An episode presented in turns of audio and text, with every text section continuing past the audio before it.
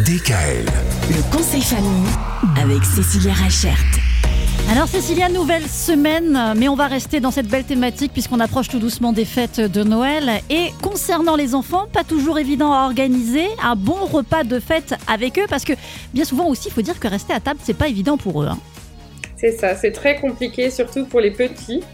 Donc pour les impliquer au maximum, on va les, les faire participer à la, à la confection de notre repas. Ah bah oui. Par exemple, euh, ils vont pouvoir préparer euh, l'apéro avec nous, les feuilletés, tout ça, ce genre de choses. Ça les fait bien rigoler, en même temps ça fait passer du temps ensemble. Mais aussi ce qui est important, c'est que bah voilà, on va faire des choses un peu atypiques.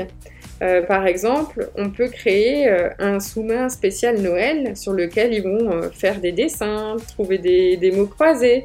Comme on peut trouver des fois dans les restaurants quand ils retournent leur, leur sous-main. Mhm, Leur set Et de ça, table, ouais.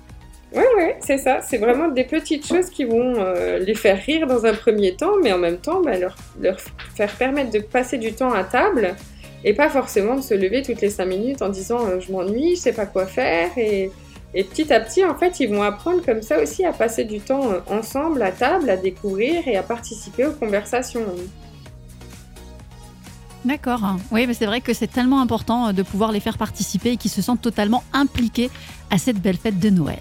Oui, les belles fêtes de Noël dont on continue à parler tout au long de cette semaine avec vous, Cécilia. DKL. Retrouvez l'intégralité des podcasts Le conseil famille sur radiodkl.com et l'ensemble des plateformes de podcasts.